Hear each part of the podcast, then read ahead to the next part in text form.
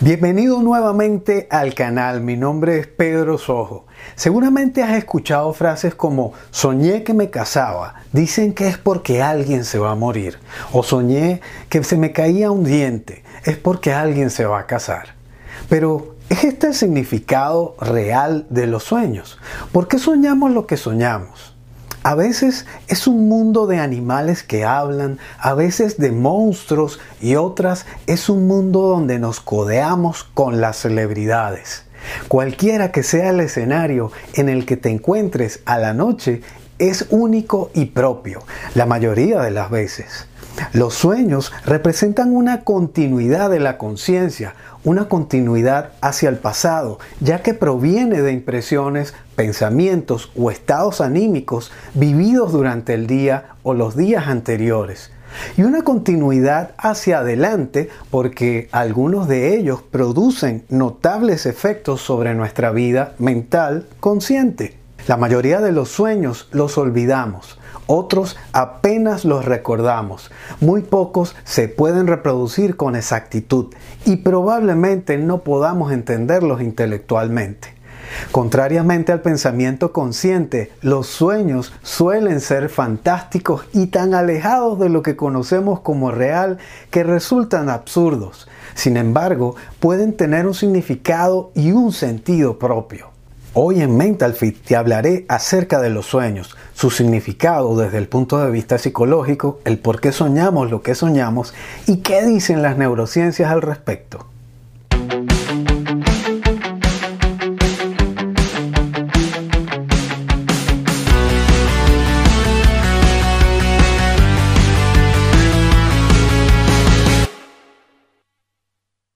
Desde el punto de vista psicoanalítico, soñamos porque necesitamos realizar unos deseos que están en el inconsciente, esa parte del aparato psíquico fuera del alcance de la conciencia, formado por los eventos que a lo largo de la vida se han reprimido.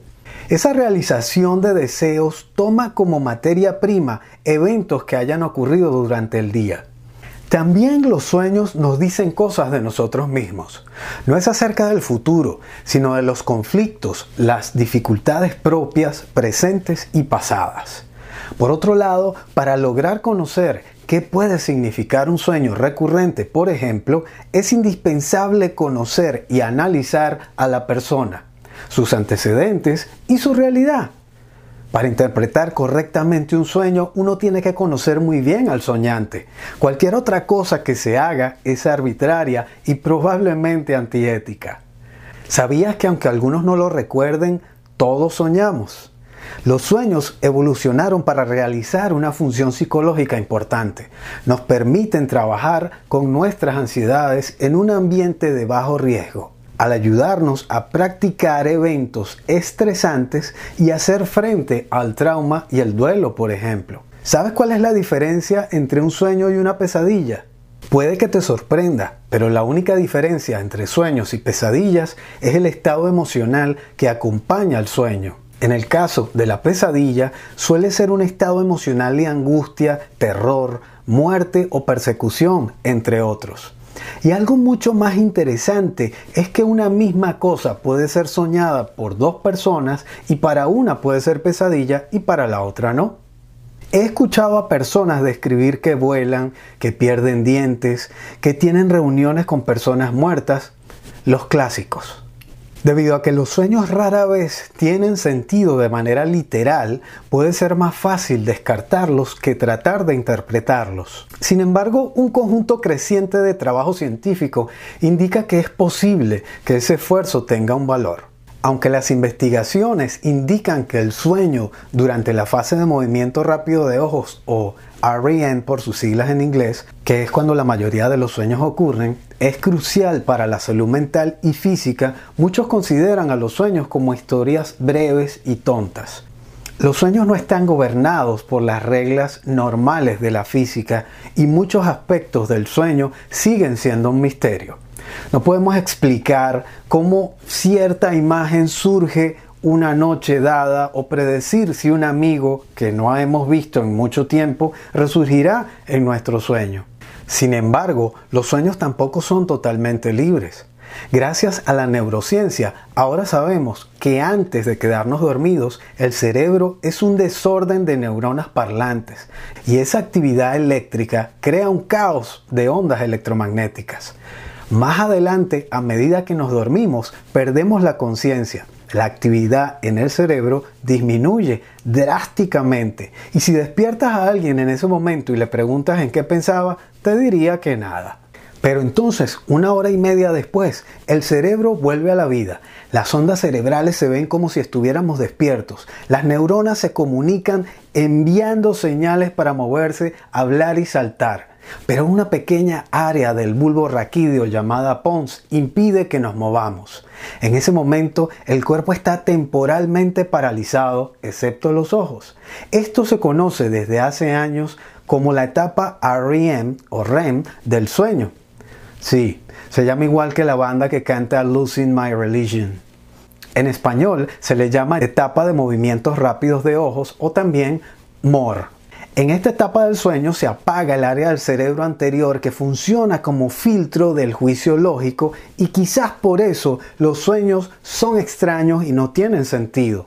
Por otro lado, toda la parte del cerebro que maneja las emociones se activa, incluso más que cuando estamos despiertos.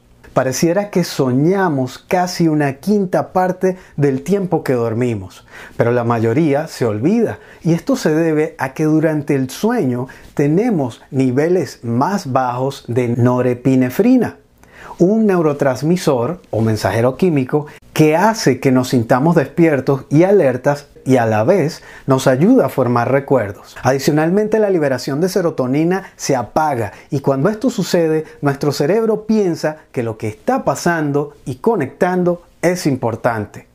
Por eso, al despertarnos, nos quedamos con una impresión borrosa de algo profundo. Por otro lado, la mayoría de las cosas que soñamos viene de nuestros recuerdos al estar consciente.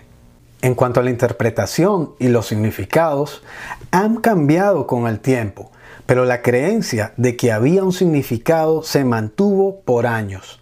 En 1899 se publicaron dos libros que cambiarían el estudio de los sueños. Uno fue el de Santiago Ramón y Cajal, quien es el padre de la neurociencia moderna, y en su libro explicaba la idea de las neuronas como unidades básicas del sistema nervioso. El otro libro, el de la interpretación de los sueños de Sigmund Freud, afirmaba que los sueños eran mucho más. Las imágenes de los sueños eran representaciones disfrazadas de los deseos más íntimos y que estos símbolos eran sexuales. Sin embargo, Carl Jung, uno de los primeros partidarios de Freud, creía que los sueños eran mensajes del subconsciente, pero no todo se trataba de sexo. En su lugar, contenían personajes que representaban aspectos de nuestra vida interior. En las décadas posteriores, investigadores compilaron miles y miles de sueños en docenas de países y notaron algunos patrones. Y aquí te van los datos. Los sueños de ser perseguido, tener sexo y caer son algunos de los más populares una de cada cinco personas sueña con que se le caen los dientes. Los hombres son más propensos a soñar con otros hombres, mientras que las mujeres sueñan con ambos sexos por igual.